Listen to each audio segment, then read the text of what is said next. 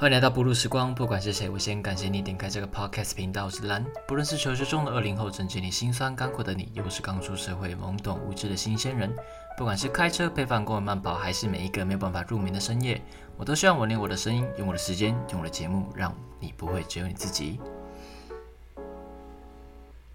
嗯，国庆日的表演刚过哦，这次特别从京都找来那个橘高校哦，橘色恶魔的那个很像。要怎么讲？团队去我们的凯达格兰大道上面，然后表演给我们的蔡总统英文看。然后看到他们在表演的那个时候啊，然后我是从网络上看的啦，就是从 YouTube 上面看那个表演的时候，我是啊内心有很多很复杂的感情嘛。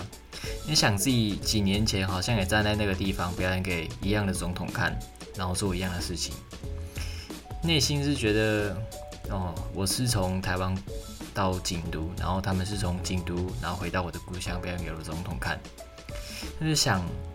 就是这是一种很特别，然后别人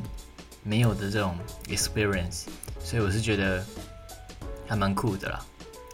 那看到表演，看着看着这么整齐划一，然后不论是动作啊、拍子等等，因为这是现场的嘛，就是很像一个军乐队这样，然后。有些人敲鼓，然后有人吹，然后不知道有没有人吹错啊，也不知道有没有拍子有没有赶啊，或者什么的，我们都不知道。但是你看着看着就就就会不知道是不是我特别贱，但是就会想，哎，如果失误了怎么办？如果哪一个人就突然就是脑袋就空掉，然后就出包了这种，要怎么办？然后我想到以前哦，有听过一句话叫做 “No，the show must go on”。不知道大家有没有听过这句话哦？不论是当下发生了什么事情，一旦开始了，就好像必须要继续下去。但是如果有一天你发现你的所做的一切好像都不是真的有意义，那该怎么办？你知道，在舞台或是在哦，不管是电影啊等等，在导演喊咔之前哦，或是在你离开那个舞台之前哦，只要你被观众看着，只要你被摄影机拍着。哦，你做的任何事情，只要你可以正正当当的，好像那就是你设定当初设定的那样。哦，你只要相信自己把它做完，那么那件事情就是合理的，是成立的。但人生好像不是这样。哦，你要继续前进，还是要转向？我想，就算是同样的事件，哦，同样的窘境，还是会根据每一个人的个性啊等等，做出不一样的选择吧。人生就是不断不断的选择，哦，然后再各自为各自的选择去负责任，不论结果好坏，又或是哦没有办法盖棺论定，那是否是好或是坏的结果，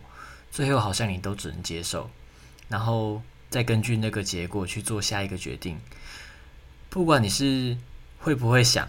哦，你永远都会不小心的回头，哦，去看你过去曾经做过的各种决定。重点是因为。也可能是神的设计的关系，比起那些成功的案例，我们好像更容易去记住那些哦，我们所做过错误的决定，以及它带给你哦那些不舒服的代价。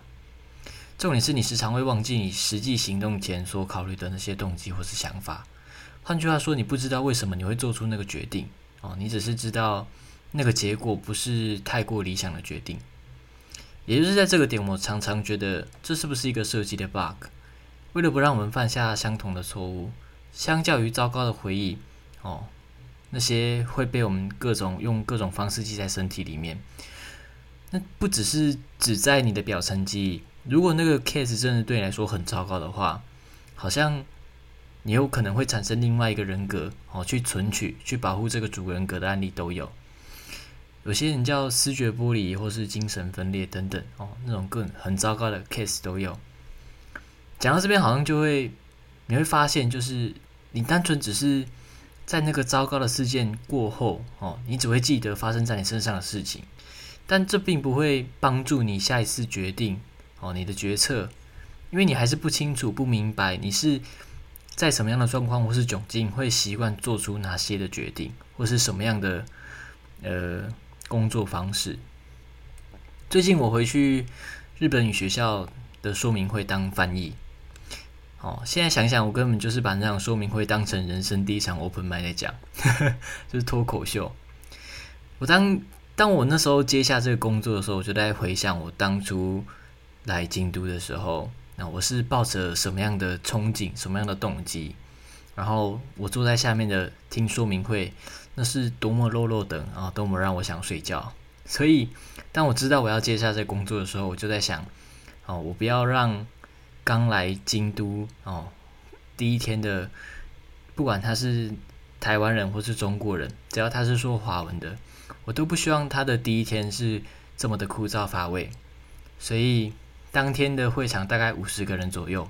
我就想要把那个整场都弄得开心一点、活泼一点，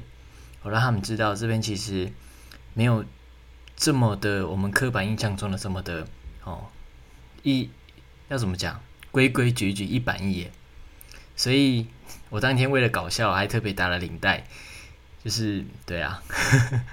其实本来我是有一点怕怕的，因为我不知道。我这样做会不会让哪个谁不开心？但因为那时候我的搭档是一个韩国人，然后现在语言学校的校长是我当初有教过我的老师，所以嗯，我完全不怕。反正他们都完全听不懂中文，也完全不会讲台语，所以对我真的从自我介绍开始就疯狂逗梗，一边复习我的中文，然后一边享受那个好久不见可以在。很多人面前用自己的语言哦说话的感觉，基本上我就是很 focus 在我的表演里面，我已经不把它当成一场说明会了。但嗯，那五十个学员里面有一个人，他特别引起我的注意。她是一个年纪稍长的女士哦，就你要说他言行举止是不是百分之百都十分优雅，好像也还好，但他就是浑身散发出一种很特别的气场。看到他这样年纪的人，然后自己这样离开故乡到国外待上个一两年，学一个不一样的语言，然后充实自己的人生，你就很自然而然的觉得他是一个有故事的人。我想每个人都带着不一样的原因或是理由、动机来到这边吧。我当初好像也是这样，看着那些不知道带着什么样东西的人跟我一起坐在台下，然后听着台上的人。去照本宣科，去听说明会，对啊。每次想到这边，我就会想到我当初是为了什么而来到京都，而我有没有达成我当初期待或是渴望我想要达到的那个目标？想到这个问题的时候，我就会想到我正在思考的这个问题是不是重要，又或是其实还好。